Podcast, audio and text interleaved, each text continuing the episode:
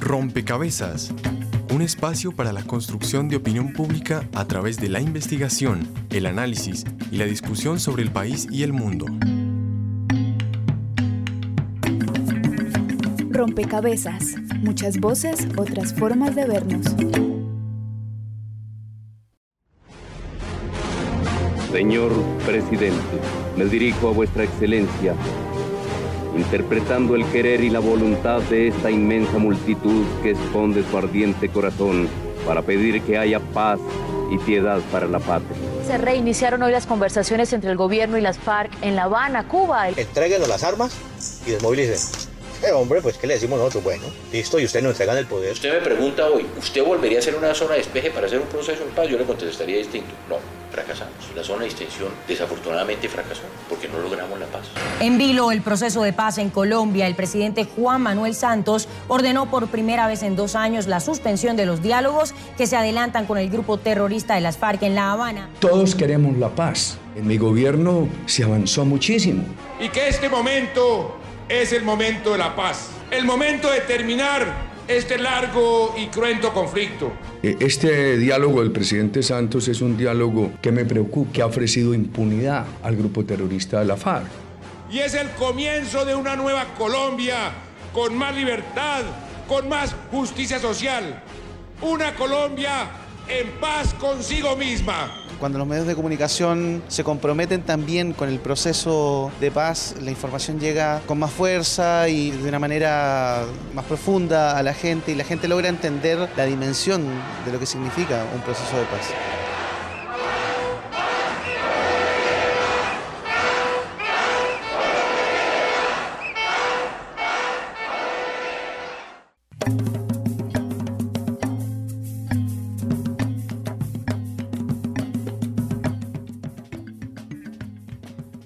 Saludo a todos los oyentes, a todas las personas que se conectan y sintonizan a esta hora Rompecabezas, muchas voces, otras formas de vernos.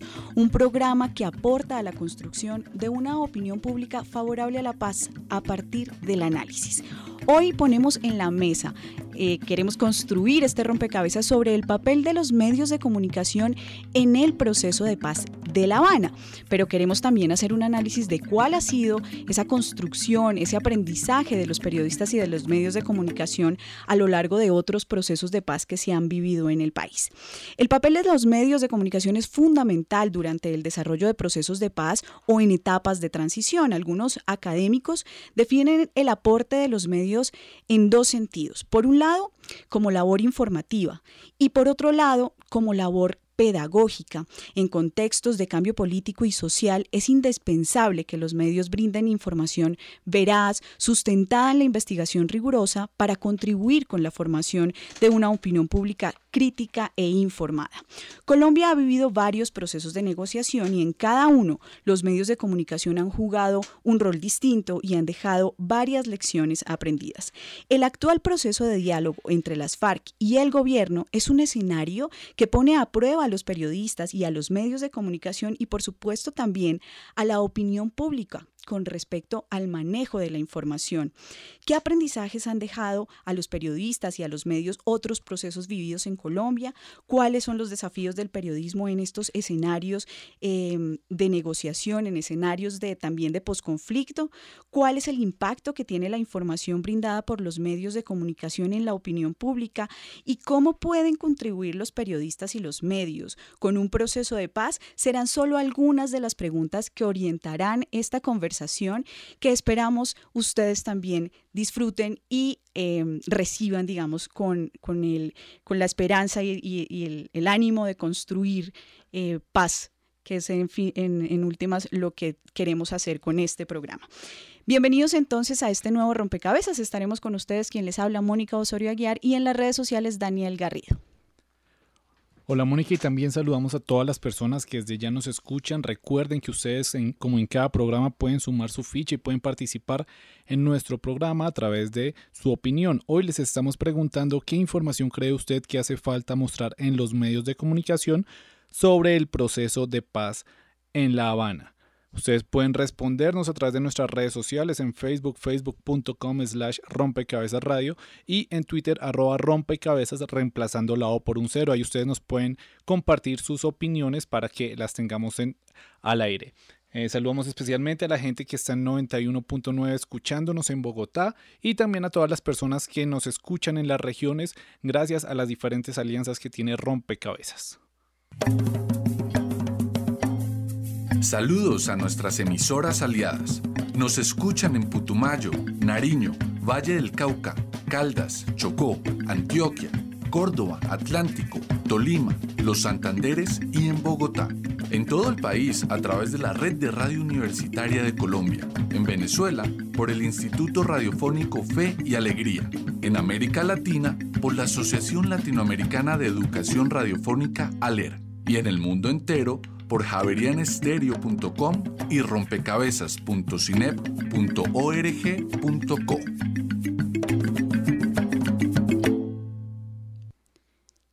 Y además de la ficha que suman los oyentes y las personas que están con nosotros a través de las redes sociales, están con nosotros los invitados. En esta ocasión, Mauricio Builes, él es eh, periodista del Centro Nacional de Memoria Histórica. Bienvenido a esta mesa de trabajo, Mauricio.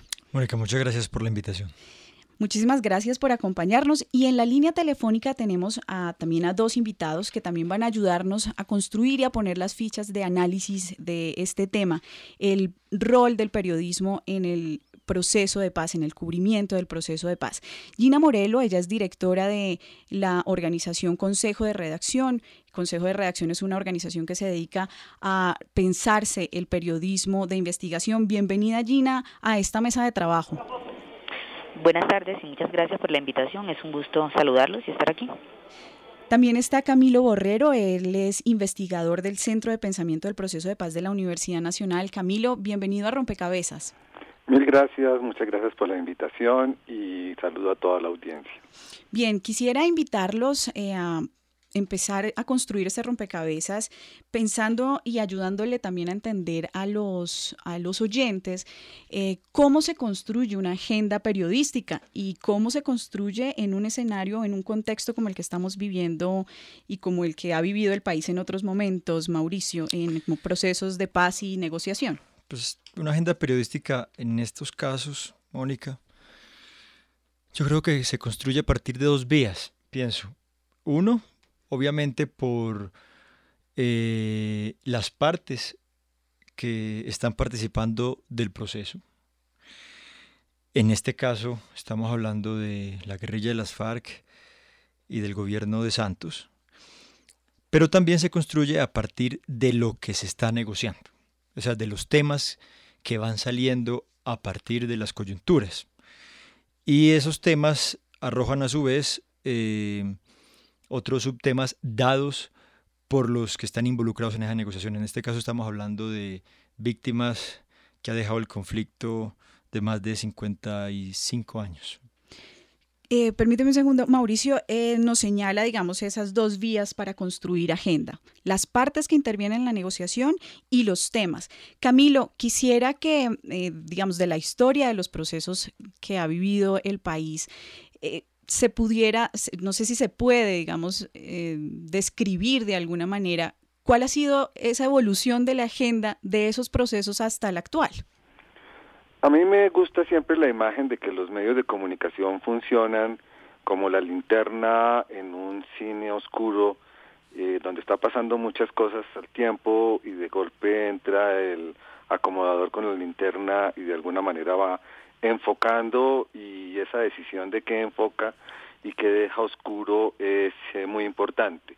Digamos que hace unos años incluso alguna de sus más cercanas colaboradoras como El Salvarado demandaba de la sociedad colombiana que los temas de paz y los temas de derechos humanos entraran a la agenda. Y yo creo que eh, de alguna manera aquí hemos visto una consolidación donde los temas de, de paz sí han entrado eh, en la agenda de los medios de comunicación. No estoy muy seguro de que eh, de cuál sea su interés o qué es lo que están alumbrando. En ese sentido, pienso que los medios siempre han entrado en esta sala de cine oscuro más en torno a la chiva, más en torno a la, em, la posibilidad de tener algo que los otros medios no hayan desarrollado y por ende y también algo más sensible, es decir, que los temas de paz se han enfocado más eh, buscando conmover como una telenovela y no propiamente buscando hacer pedagogía, como se señalaba quizás en el comienzo, y tampoco se ha eh, hecho como para brindar contexto y poder eh, enraizar los temas de paz con otros temas de la agenda nacional.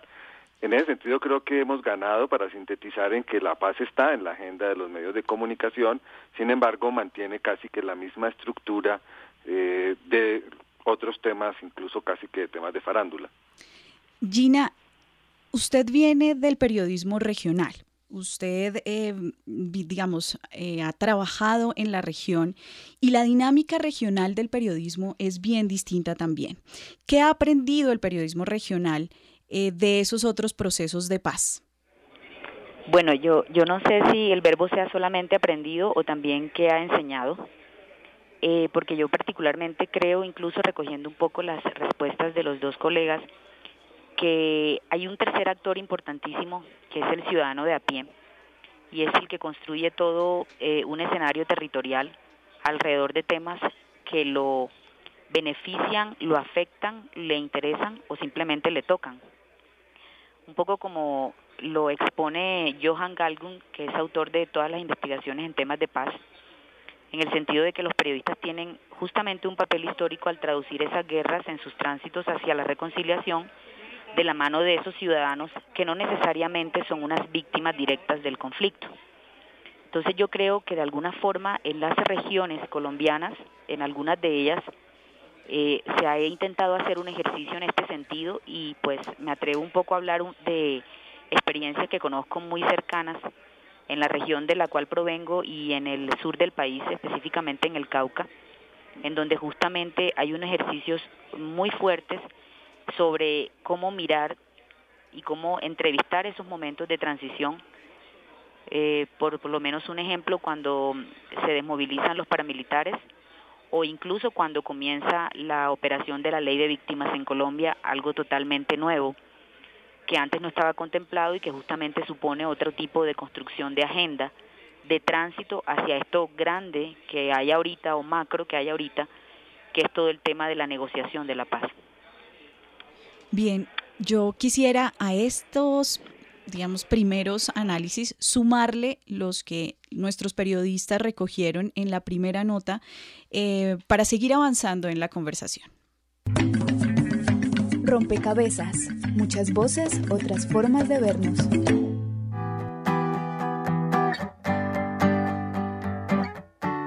Rompecabezas habló con diferentes expertos y nos contaron cuáles son para ellos los procesos de paz más importantes en la historia de Colombia. León Valencia, director de la Fundación Paz y Reconciliación. Pues en la historia contemporánea es el acuerdo del Frente Nacional de 1958, luego el acuerdo de las guerrillas eh, de las FARC, que es un acuerdo fallido en el 84, posteriormente la racha de acuerdos que se dieron en el 90, 90 y 94, que fueron con siete guerrillas, y un acuerdo de sometimiento a la justicia que tuvo esos ribetes también de paz, que son las Autodefensas Unidas de Colombia, y bueno, y los intentos que han hecho con las FARC y el ELN. Una parte han fructificado, otros parcialmente han fructificado y otros han fracasado. Luis Felipe Vega, docente e investigador de la Facultad de Ciencia Política y Relaciones Internacionales de la Universidad Javeriana, nos explica cuáles han sido los procesos de negociaciones más importantes con las FARC. Yo diría que hay tres procesos de negociación importantes. El primero que es el de los acuerdos de la Uribe, el segundo es Tlaxcala y el, proceso del Caguán con Pastrana, que fue un proceso que definió las dinámicas actuales del conflicto. Esos son, digamos, los tres grandes, para mí, procesos de paz en, Colombia. Laura Gil, analista política, nos cuenta para qué sirvió el proceso de paz con el M-19 y por qué este es un referente en el conflicto colombiano. Mire, yo creo que como referente sobre qué hacer y qué no hacer, creo que el más importante fue el M-19. La lección aprendida es, uno, uno sí le puede apostar a la paz porque hay gente que sí se compromete con ella. Y dos, no puede haber trato asimétrico entre guerrilla y militares, porque eso sí pone en riesgo la sostenibilidad. Por último, León Valencia y Laura Gil nos explican cuál creen ha sido el papel de los medios de comunicación en los procesos de paz. Bueno, hay unas deudas muy grandes de los medios de comunicación con este conflicto, porque a veces no han visto todo lo que ha pasado en el país, por ejemplo, toda la guerra del 95 a 2005 estuvo muy oculta para, para el país, todas las masacres, toda la violencia que se dio en ese tiempo. Y los medios de comunicación no vieron eso, no fueron capaces de verlo y de ponerlo ante la sociedad. Y eso yo creo que significó pues un desastre para la vida colombiana. Yo creo que los medios de comunicación tienen una responsabilidad muy especial y de, eh, de prudencia. Obviamente eh, la función de un medio es informar y la agenda oficial no tiene por qué imponerse sobre los medios, pero lo que uno sí les pediría a los medios es mucha prudencia con la información, el tipo de lenguaje que se utiliza para entregar la información y medir costos y riesgos. Yo sí creo que en algunos casos muy, muy excepcionales se justifica demorar la publicación de una información si eso pone en riesgo a vidas de personas o algo tan importante como un proceso de paz. Esta fue una nota realizada por Sebastián Martínez, periodista rompecabezas.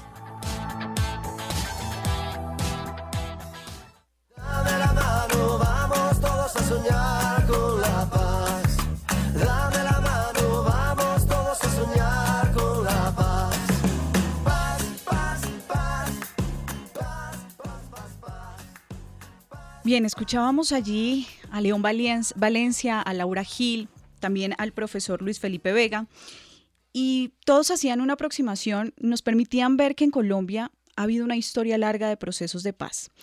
Y muy probablemente esa historia ha permitido a los periodistas, como lo señalaba también Gina, no solo aprender, sino también enseñar, ¿verdad? Cómo hacer, cómo cubrir, cómo, cómo aportar a un proceso de paz. Pero valdría la pena eh, concentrarnos en ese último momento de la nota que se conecta también con algo que Camilo Borrero ya nos había señalado y es como esa inclinación de los medios por la chiva, ¿verdad? Pero Laura hacía un llamado a la prudencia y decía, muchas veces es mejor retener un poco la información para, eh, digamos, sostener el proceso o cuidar eh, algunas víctimas ¿Qué deudas tiene el periodismo? ¿Qué se ha hecho, digamos, en este tiempo eh, de, procesos de paz? ¿Qué deudas tiene el periodismo con esos procesos y pues con la historia del país? Mauricio. Mónica, mm, te hablo desde la experiencia personal. Yo pude cubrir en parte el proceso con las autodefensas y lo cubrí desde un medio de comunicación nacional y debo reconocer y aceptar que si había un afán por ejemplo, por las declaraciones que hacían los jefes paramilitares en sus versiones libres. Había un afán eh, mediático de saber qué era lo que estaban revelando de un conflicto en el que tuvimos que esperar a que ellos hablaran de algo que las víctimas hace rato estaban hablando. Y es trágico un poco reconocerlo porque eh, los reflectores históricamente han estado puestos Mm, sobre eh, los victimarios. Independientemente del bando en el que estén, creo que los medios de comunicación han puesto los reflectores en ellos y solo recientemente, a raíz precisamente de la ley de justicia y paz, es que comenzamos también a validar los testimonios de las víctimas a raíz de esos testimonios. Entonces yo creo que una primera lección es esa, que tal vez tendríamos que aprender y aplicar con este proceso eh, que tenemos con, con, la guerrilla de las FARC, y es decir, qué tienen que decir las víctimas al respecto, cuáles son sus memorias mm, sobre el conflicto. Ahora, hay que tener en cuenta que hay un silencio en muchas de las regiones. Yo veía hace poco una nota precisamente en un noticiero nacional eh, en un pueblo, donde el periodista le preguntaba a las personas qué opinaban del secuestro del general Alzate y las personas guardaban silencio. Eso se lo encuentra uno en región. Las personas aún están temerosas, pero también hay muchas regiones en donde las personas eh, quieren ser escuchadas. Y yo creo que esa es la primera, la primera lección. Mover el reflector hacia las víctimas. ¿Cómo, eh, Gina, desde tu experiencia también en, cubrimiento de, los temas relacionados con el conflicto, pero también desde el ejercicio de trabajar con periodistas que se dedican a la investigación, ¿cómo lograr llevar esa linterna, como nos hacía eh, la metáfora Camilo, hacia las víctimas? Bueno, mira, eh, a mí me parece interesante el escenario que estamos viviendo ahorita porque si bien es cierto, eh, existía un afán precisamente del tema de la chiva, que, era, que fue muy visible y es como el, el gran error al que nos estamos refiriendo siempre cuando revisamos un poco los cubrimientos del pasado. Eso en estos momentos pareciera que no está por lo blindado del proceso, pero de alguna manera también supone otras cosas que a mí me inquietan mucho, eh, como el hecho de no dar pasos más allá en la explicación y en la interpretación de lo que está sucediendo con las negociaciones y de los acuerdos a los que se están llegando y de lo que piensa el ciudadano en el territorio. Pero con relación a las víctimas, eh, particularmente, y la pregunta que me haces, yo creo que yo creo que ha habido un acercamiento interesante en este momento, como de alguna forma lo hubo en el pasado, y vuelvo al tema regional, eh, porque pues lastimosamente este es un país centralista incluso en los medios de comunicación y se desconocen muchas realidades regionales, en donde grandes apuestas se hicieron hacia la producción individual de periodistas que asumieron un compromiso ético con relatar y contar las historias desde las víctimas y no desde los victimarios. Y lastimosamente, por, por supuesto, no tienen esa difusión tan enorme que tienen los grandes medios, pero que le apostaron a una coyuntura en especial y aún y particularmente a unas audiencias en específico, que son las audiencias regionales, que pudieron llegar a conocer todas esas grandes verdades sin que fuese necesario en todo el sentido eh, de los hechos esperar a que el victimario las contara. Entonces yo creo que yo creo que eso es bueno destacarlo y traerlo a colación en este momento, porque pues hay toda una todo un escenario de zonas grises que merecen ser analizados y no revisar lo que está sucediendo solo desde los blancos y los negros. Camilo, Mauricio y Gina se han referido a las fuentes, ¿cierto? A cómo en su momento eran los victimarios los que contaban la historia y de alguna manera el periodismo se ha dado cuenta o los periodistas se han dado cuenta que eh, hay que dar la voz también a las víctimas. Pero em, hay otro tema que yo quisiera, en el que quisiera ahondar y es el tema del lenguaje el lenguaje periodístico, al que también en la nota Laura Gil hace una crítica sobre el uso del, lenguaje eh, en tanto puede de alguna forma polarizar o no a, la sociedad civil su opinión sobre el uso del lenguaje y cómo el periodista o el periodismo puede cualificar ese uso del lenguaje. Mira, yo, yo, yo creería lo siguiente, quisiera poner un par, tres ejemplos muy rápidos que podrían ilustrar el punto. Cualquier historiador serio en Colombia dirá que las negociaciones con las FARC no surgen ahora, sino que son el acumulado de una serie de procesos anteriores, llevamos más de tres, como decía León, y por lo tanto pues hay lecciones aprendidas, hay actores diferenciados, etcétera, etcétera. Eh, los medios hubieran podido optar por un lenguaje de mostrar las continuidades o por un lenguaje de, de nombrar las rupturas, y vende más nombrar las rupturas. Por supuesto que es mucho más interesante el tema de la paz, si al mismo tiempo implica el tema de la controversia Santos Uribe, el tema de la controversia con Pastrana, el tema del proceso 8000, etcétera. Y ya hoy en día cualquiera, que yo me acuerdo en alguna época del proceso, los mismos negociadores vinieron al país, eh, el embajador de Cuba vino al país a hacer pedagogía sobre la paz, sobre el proceso de paz y ya es muy difícil plantear una pedagogía neutra sobre el proceso de paz porque ya está contaminada por un cierto uso del lenguaje que tiene mucho éxito, que es el lenguaje polémico. Una segunda, es decir, lo que vende es la polémica. Lo que interesa mostrar son puntos, es decir, que este es un tema que está en amplia disputa y interesa más la disputa que hay y no tanto los, los consensos.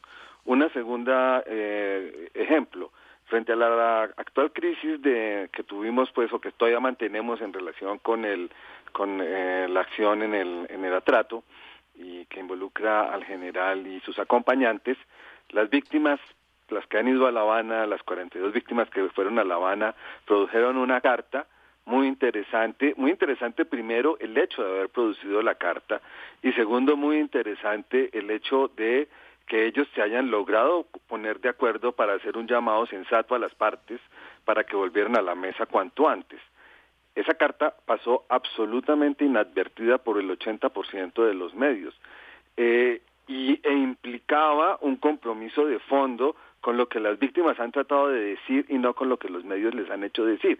Yo he estado en varias de las, de las ruedas de prensa de las delegaciones que han ido a La Habana y ellos me ha, me ha constado cómo después de estas sesiones traumáticas muy emotivas eh, han logrado tratar de superar y decir nuestro aporte es un aporte con la paz, nuestro aporte es un aporte creativo, eh, en tanto grupo que no muestre fracturas, etcétera. Y sin embargo, cuando van a los medios, los medios están mucho más interesados en resaltar si fulano de tal le dio la mano al otro fulano, si alguien perdonó o no perdonó, si la abrazaron, si le dieron un beso, etcétera. Eso también tiene que ver con los lenguajes que escoge el periodismo. El periodismo no está buscando aclimatar, por ejemplo, un lenguaje donde todo el mundo podría decir es que las víctimas están en el centro del conflicto. Sí, uno podría decir pero ¿qué quiere decir que estén en el centro del conflicto? Para los medios de comunicación, ¿qué quieren decir? Hacer su drama humano, como ayer sucedió en un programa de amplia difusión en el país sobre la masacre de Tacuello, muy complicada como masacre, pero donde todo el lenguaje durante todo el programa periodístico da a entender que ese es un acto de los muchos más crueles que comete las FARC, cuando históricamente ahí no se dijo, es un acto que cometió precisamente una gente que había traicionado a las FARC y que estaba precisamente sospechando que las FARC los querían aniquilar. Entonces, en el lenguaje hay mucho que ver. Y una tercera cosa que pena haberme extendido, y es que yo sí creo que hay una gran diferencia en procesos regionales como los que relata Gina, porque es que, digamos, hay, que reconocer que hay radios comunitarias, medios comunitarios, etcétera, que se están comprometiendo en una lógica diferente y que no afecta realmente, por ejemplo, si ustedes quieren el rating o algo así, no es gratuito que uno de los premios nacionales de paz en Colombia haya sido entregado a una iniciativa eh, comunitaria y tampoco es gratuito pues que los medios comunitarios hayan demandado mucho más espacio eh, en estos procesos pero quiero decir y que es mi sentir que pueden ser muy importantes a nivel regional, que pueden generar una, digamos, liderazgos y formas de concebir el asunto distinto en las regiones, pero a nivel nacional veo eh, muy difícil que logren un impacto significativo. Bien, y con estas reflexiones que Mauricio Builes, que Gina Morelo y que Camilo Borrero nos ayudan a tener, vamos a darle paso a la sección de la ficha virtual, la, la, la sección que le da la voz a los ciudadanos. La ficha virtual, un espacio donde los oyentes aportan a la discusión en rompecabezas.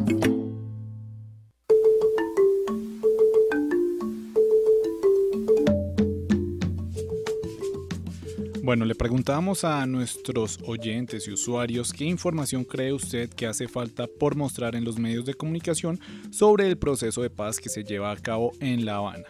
Ya tenemos algunas opiniones. Gonzalo Perilla dice, la reacción de la gente regular como nosotros siempre muestran al gobierno, a los negociadores, pero no a la gente del campo y de la zona de influencia de la guerrilla.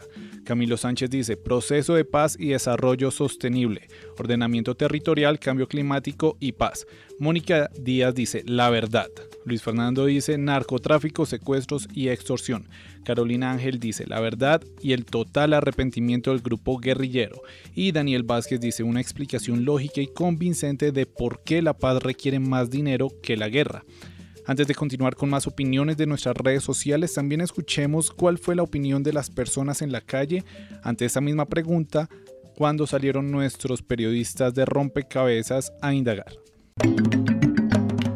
La ficha de los ciudadanos y las ciudadanas. A la pregunta, ¿Qué información cree usted que hace falta mostrar en los medios de comunicación con relación al proceso de paz? Esto fue lo que respondieron los ciudadanos. Pues yo creo que nunca se puede agotar el tema de las víctimas. El, donde se muestra verdaderamente la necesidad de la paz en Colombia es, es en las víctimas que deja el conflicto armado de tal manera que, que nunca es agotable el hecho de que se esté mostrando lo que es la, lo que significa el dolor de la guerra. Es que con relación al proceso de paz nos ha mostrado todo con exactitud y básicamente nos muestran la parte linda y amorosa de la paz que nos quieren vender pero no nos muestran la realidad, las conversaciones y las implicaciones que podrían traer a futuro este proceso de paz. Yo pienso que los medios sí a veces son muy eh, sesgados en su información. Por ejemplo, pienso que hace más falta que la gente conozca la posición real de las FARC y sobre todo también la posición de las víctimas. Pienso que hay que hacer una polifonía de voces y que los medios deberían registrar las diversas posiciones con respecto incluso a los acuerdos que ya se han logrado. Yo considero que básicamente el seguimiento de los acuerdos, no tanto las reuniones que hagan, ni cómo las partes están interviniendo en las reuniones, sino más bien el seguimiento como tal a los acuerdos. Yo creo que los medios de comunicación ahí tienen un papel de veedores, de veedores de que el proceso se esté dando bajo los lineamientos que tenían estipulados ambas partes, no solamente el gobierno, sino también la guerrilla porque esto es una negociación. Y que los colombianos nos sintamos seguros de que lo que está pasando allá es real. Falta que los medios nos muestren quiénes son realmente los actores del proceso de paz, porque hay unas figuras o unas caras que son aparentemente los voceros, pero no sabe que detrás hay unas figuras realmente moviendo los hilos y sería bueno como ciudadanos tener claridad sobre eso. A mí me parece que lo que falta y que digamos se dice en los medios, pero que no se muestra, es las víctimas, qué dicen las víctimas, cómo han vivido son las víctimas. Digamos, hay muchos presupuestos de los que se habla en La Habana que se están gastando, pero ¿y entonces por qué no aprovechar esos presupuestos para esas víctimas y llevarlos a esas conversaciones y saber qué es lo que está pasando?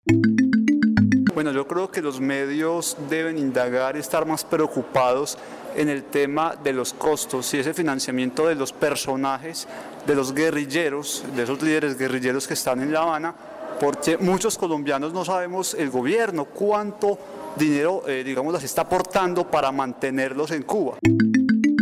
Le muestren verdaderamente a los ciudadanos qué es lo que se está haciendo, porque pues sí, las personas saben que existe, que hay un diálogo de paz, pero no saben cómo en qué consiste, qué se quiere hacer. Sí, se quiere lograr la paz, pero cómo, cómo lo están logrando, qué desarrollo se está llevando en ese proceso. Informó para Rompecabezas Diego Mora. Bueno, este sondeo fue realizado con el apoyo en Frecuencia U940M, emisora cultural de la Universidad de Medellín, y UM Serie Universidad de Manizales. A ellos les damos las gracias por la colaboración en este sondeo. Y continuando con las opiniones de las redes sociales, tenemos que Diego Andrés Palacios dice que tanto el gobierno colombiano como las FARC sean abiertos con la opinión pública y den a conocer de manera transparente cuáles son los resultados de los acuerdos que se están llevando a cabo. Adriana Castro dice, sería bueno que la opinión pública conociera si en La Habana están representadas todas las estructuras de la guerrilla de las FARC con el objeto de conocer primero si están representadas todas las voluntades y pensamientos de los frentes. César Páez dice sin comentarios, es la peor farsa, lo que debería hacer el periodismo es desenmascarar a esos criminales. Rodrigo Urrego dice, ¿cuánta plata le vale al Estado tener a los guerrilleros en Cuba? Marta Lucía Gómez dice, sería importante que la guerrilla nos compartiera la estrategia para hacer extensivo los acuerdos de paz a sus frentes guerrilleros para que estos los acojan y no se continúe una violencia con otro nombre. Y finalmente Nati Marenco nos dice, hay que explicarle a la gente qué implicaciones tiene la, firma de la paz, es decir, acercarlo a la cotidianidad. Además hay que hacer una campaña que haga, la mayoría, que, haga que la mayoría se interese por el proceso. Eh, a partir de todas estas opiniones que escuchábamos de nuestros usuarios, yo lo que quisiera preguntarle a la mesa eh, de, trabajo que hoy nos acompaña es si los medios, además de transmitir y comunicar lo que está pasando en La Habana, también pueden y deben servir como un canal de comunicación entre los ciudadanos que como vemos tienen muchísimas inquietudes y el mismo proceso de paz. Camilo.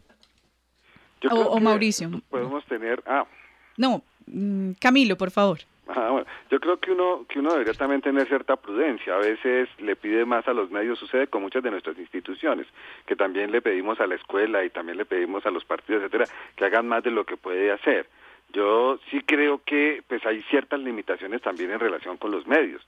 Eh, que los medios, eh, digamos, pueden hacer hasta cierto grado pedagogía, pero no son los encargados absolutos de la pedagogía, que los medios pueden aportar a la transparencia del proceso, pero no son los primeros llamados ni a, hacer ni a, certificar la transparencia del proceso, ni mucho menos hacer el seguimiento eh, en relación con los diálogos.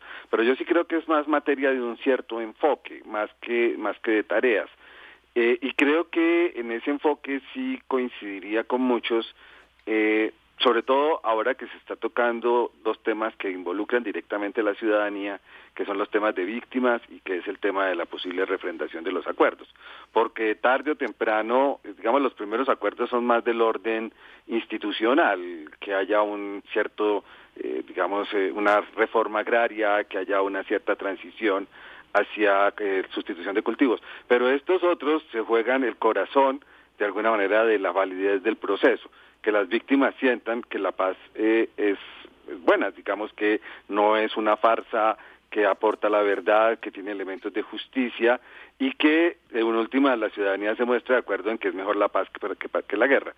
Y yo creo que en esas estructuras así muy grandes los medios de comunicación sí tendrían un papel fundamental, sin entrar ya a la minucia de que se cargue con demasiadas tareas que tampoco los medios pueden cumplir, con las ineficiencias que tiene y con la estructura muy débil de reporteros y demás que también carga. ¿no? Mauricio. No, yo estoy de acuerdo con Camilo en cuanto al, a la carga de pedagogía que se le pide a los medios de comunicación, hay un interés inicial o una tarea inicial que es la de informar. Ahora, ¿cómo informo? Para responder esa pregunta yo creo que tendríamos que volvernos a una pregunta inicial que yo me hago cuando se habla de medios de comunicación en general y es de qué medios estamos hablando. Porque una cosa es hablar de Caracol Noticias en televisión, y otra cosa es hablar de Tumaco Estéreo y otra cosa es hablar de la silla vacía. Entonces hay que diferenciar, primero que todo, y hay que tratar de, pensar, y, yo creo que el, gobierno eh, es el, el, que tiene la tarea de mm, cómo estamos informando y a través de qué medios. Yo sí creo, vuelvo y repito, con la coincidencia que tengo con Camilo, y es en la pedagogía, que debe hacer el gobierno frente al proceso, que es algo en lo que está atrasado, es una tarea pendiente y, que yo creo que en parte lo tiene que hacer mancomunadamente los medios de comunicación, pero también eh, sus mismas instituciones tienen esa tarea.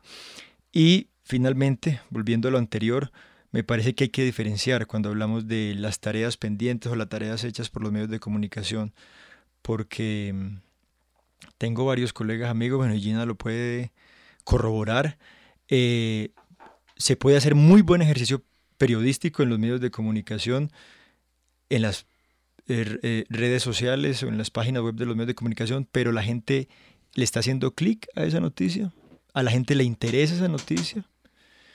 Y yo creo que hay una pregunta clave, ¿cierto? ¿Cómo lo estamos informando y si ese cómo está interesando al público? Y justamente hacia allá iba mi inquietud, mi siguiente inquietud, Gina, y es em, justamente Camilo menciona una estructura débil de los medios de comunicación y una estructura, digamos, un modelo de comunicación o de información que a lo mejor no está preparado suficientemente para eh, responder y brindarle a la ciudadanía la información en la calidad que se necesita. Eh, y justamente también Mauricio señala ese interés que tiene la ciudadanía por la información. ¿Cómo hablarle a esos oyentes, a, esos, a esas personas que en este momento escuchan rompecabezas y que a lo mejor son escépticos o no llegan a la información porque no les interesa? ¿Qué, pasa también con la corresponsabilidad del ciudadano en esa, en esa necesidad de adquirir información sobre este proceso específicamente? Bueno, mira, yo, yo creo que es, es, un camino de doble vía, ¿cierto? En, que el en el que el periodismo tiene una responsabilidad y el ciudadano también tiene otra. Eh, bien como lo decía, eh, eh, como lo decían anteriormente, tanto Camilo como Mauricio, hay una responsabilidad compartida, pero y no se le puede dejar toda específicamente al periodismo. Tampoco, lógicamente, se puede desconocer el papel fundamental que tiene el Estado y que tienen quienes están sentados en la mesa, la contraparte. O sea, yo creo que de alguna forma, así como la guerra nos ha llevado por caminos oscuros en los que nos hemos perdido, el periodismo, que no escapa de eso, también tiene una misión, lógicamente, de contar la verdad pegada a la realidad de los hechos y fortalecer la democracia. pero justamente cuando no se ajustan las eh, agendas con una mirada crítica hacia imaginarios de paz y resolución de conflictos, podemos estar justamente generando más fragmentación de esa realidad. Y justamente por eso que tú mencionas, por esa preocupación que existe de cómo hacerlo, de cómo empezar a, generar unas atmósferas de confianza desde el punto de vista periodístico, aunque parezca difícil creerlo y, y considerar la posibilidad de eso, nosotros en Consejo de Redacción empezamos ya hace unos buenos meses un trabajo para la construcción de un manual de cómo un manual de pistas para narrar la paz o un manual para este momento de transición.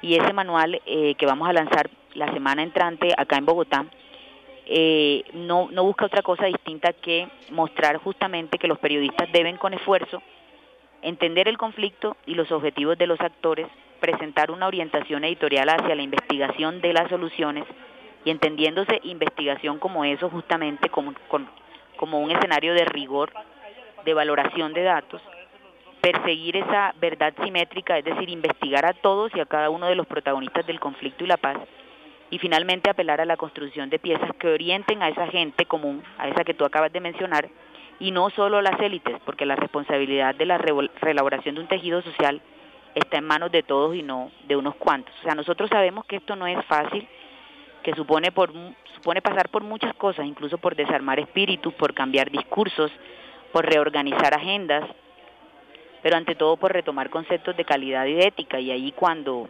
cuando no los encontramos es cuando las audiencias se alejan, ¿no? Entonces hay que generar todos unos ambientes de confianza que solo se muestran con trabajo. Entonces, nosotros en Consejo de Redacción la, la invitación que le hacemos a los colegas, eh, que estamos como eh, muy preocupados por el escenario que estamos, que estamos, en el que estamos ubicados y sobre lo que tenemos que hacer, es que desde todos los rincones de Colombia debemos empezar a apropiarnos de estos temas con mucha con mucho rigor para que de alguna forma podamos investigar la paz con todo lo que ello implica y, y transitar ese escenario de conflicto, del conflicto hacia la reconciliación con responsabilidad. Y en ese, justamente, digamos, asumiendo también esos riesgos que corren los periodistas, Camilo, quisiera que nos ayudara también a entender eh, cómo, cómo, el periodismo, cuidándose, digamos, también de, de Em, esos riesgos que representa la labor en región y en, zonas donde hay influencia y todavía hay confrontación armada, cómo el periodismo podría em, hacer mejor su trabajo, ¿verdad?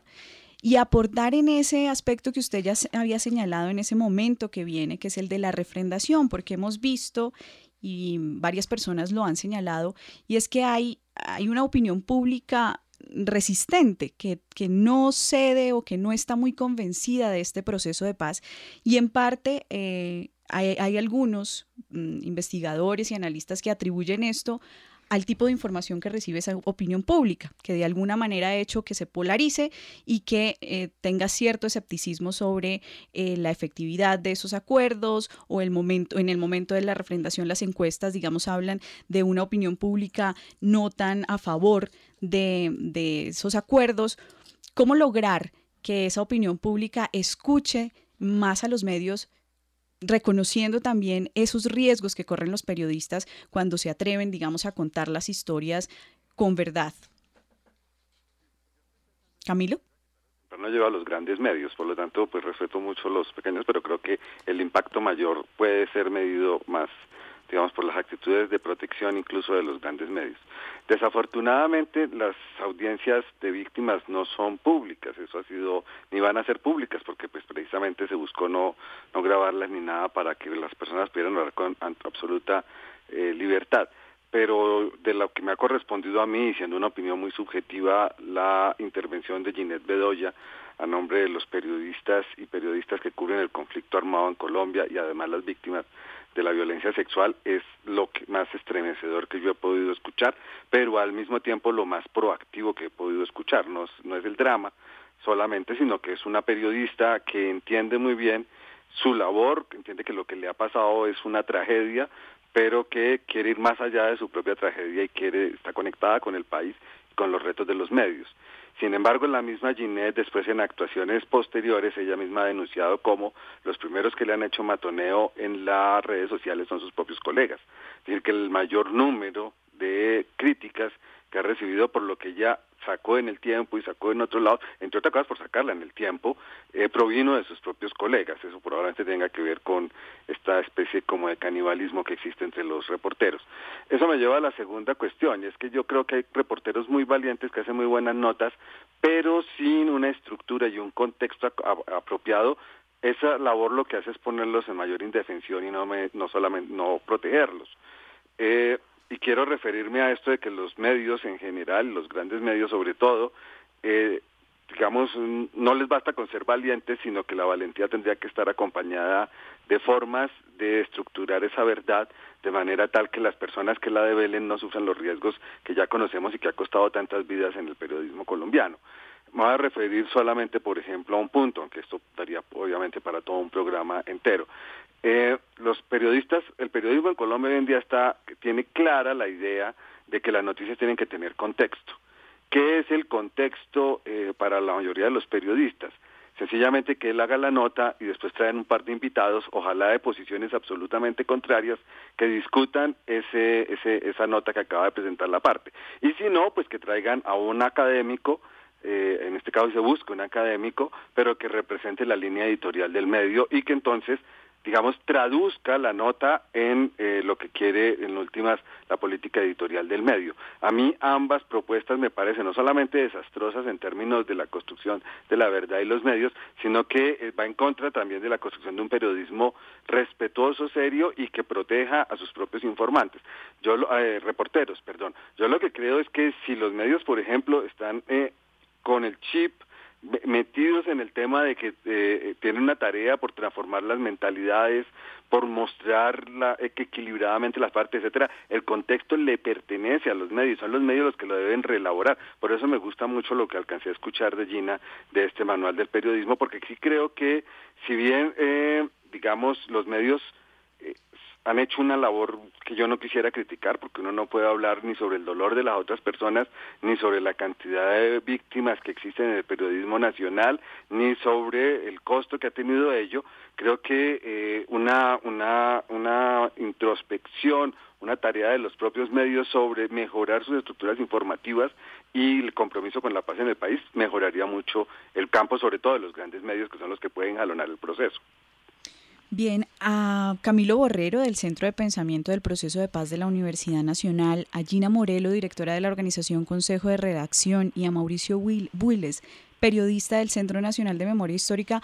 Muchísimas gracias por acompañarnos. Ustedes en este último momento han dado puntadas sobre recomendaciones que deben seguir los periodistas para hacer bien su trabajo para tener en cuenta eh, en, el cubrimiento del proceso de paz. Em, Camilo Borrero señala la necesidad de que el medio se apropie del contexto, eh, la, la, necesidad de tener en cuenta la voz de las víctimas, de reconocer también ese riesgo que corren los periodistas y hacerlo bien teniendo suficiente información. Nosotros también en la investigación del equipo periodístico de Rompecabezas indagamos con varios colegas periodistas y ellos también nos dieron recomendaciones sobre cómo cubrir mejor, cómo cualificar la calidad del cubrimiento periodístico de este proceso de paz. Y con esta nota queremos cerrar este programa no sin antes agradecer a nuestros invitados y a todos los oyentes que estuvieron con nosotros en este rompecabezas. Los dejamos entonces con estas recomendaciones. En Rompecabezas le preguntamos a algunos líderes de opinión de los principales medios de comunicación sobre las recomendaciones que le harían a los periodistas que cubren el proceso de paz en La Habana. Yolanda Ruiz, directora de RCN Noticias de la Mañana. La recomendación para los periodistas que cubren proceso de paz es aplicar el rigor del periodismo llevado al extremo, lo que debemos aplicar en todos nuestros cubrimientos, ser responsables a la hora de informar, ser equilibrados, consultar todas las fuentes, investigar y sobre todo entender la información antes de publicarla. Muchas veces el afán de publicar una noticia hace que no entendamos lo que estamos diciendo, que no entendamos la magnitud de lo que podemos decir al aire y en un proceso tan delicado como es el proceso de paz, esto puede ser fatal. Ricardo Ospina, jefe de redacción Blue Radio. Lo primero, que no se queden solamente con la información oficial que dan todos los días los delegados del gobierno y de la guerrilla en las puertas del Hotel Palacio de Convenciones en La Habana, que busquen otras historias, que busquen otras cosas, que busquen otras caras, otros personajes, no los mismos de siempre. El periodismo no se hace sentado en un sillón esperando a que le voten a uno un comunicado de prensa o que le hable alguien en una declaración oficial. Lo otro, y esto sí es muy importante, la responsabilidad al emitir una información. No se puede poner en riesgo ni el proceso ni personas solamente por el prurito de tener una chiva. Juan Jacobo Castellanos, periodista. En cuatro oportunidades he estado en La Habana cubriendo los diálogos de paz y yo creo que las recomendaciones eh, fundamentales eh, son tres. La primera, tener perfectamente claro qué es lo que se está negociando, qué es lo que se ha negociado hasta este momento, cuál es el contenido de los puntos en que se ha avanzado. Lo segundo, nunca perder la perspectiva de lo que han hecho las FARC en Colombia en los últimos 50 años. Y tal vez la tercera, tener en cuenta que en La Habana no hay noticia como tal. Básicamente eh, no se conoce lo, lo que se está negociando y todo lo que ocurre, tiene incidencia en el proceso de paz, ocurre por fuera de La Habana. Jairo Tarazona de RCN La Radio. Más que un consejo para los periodistas que cubren el conflicto, que tienen a su cargo escribir, hablar sobre el tema de la paz, yo creo que es una reflexión que debemos hacer todos los periodistas, particularmente los jóvenes, porque considero que actualmente estamos fallando mucho en los medios de comunicación en general en el manejo del lenguaje que se debe emplear al cubrir el conflicto armado al cubrir un proceso de paz. Eh, creo que las universidades deberían tener cátedras eh, de cubrimiento del conflicto armado y del lenguaje que se debe utilizar para contribuir a fortalecer los procesos de paz. María Elvira Samper, periodista de RCN Radio. Primero, cabeza fría. Segundo, informarse. Tercero, leer sobre todos los antecedentes de procesos anteriores para poderle dar contexto a todo lo que está sucediendo ahora. Nancy Sáenz, editora general de la FM. Recomendación para todos los que estamos cubriendo el proceso de paz y que hemos ido a La Habana es que entendamos que no estamos allí para ser jueces de la guerrilla, ni tampoco para conductarla. Además, no nos corresponde opinar sobre el actuar del gobierno. Simplemente hay que transmitir la noticia con el rigor periodístico y la exigencia de tan delicado tema como es la paz. Esta nota fue realizada por Felipe Palacios Ortega para Rompecabezas.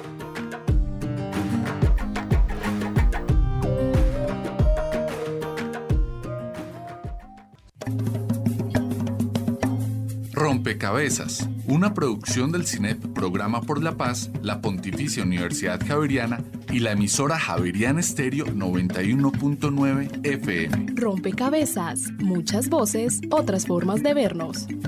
Rompecabezas cuenta con licencia de programa periodístico concedida por el Ministerio de Tecnologías de la Información y las Comunicaciones, resolución 1051 del 23 de mayo de 2014.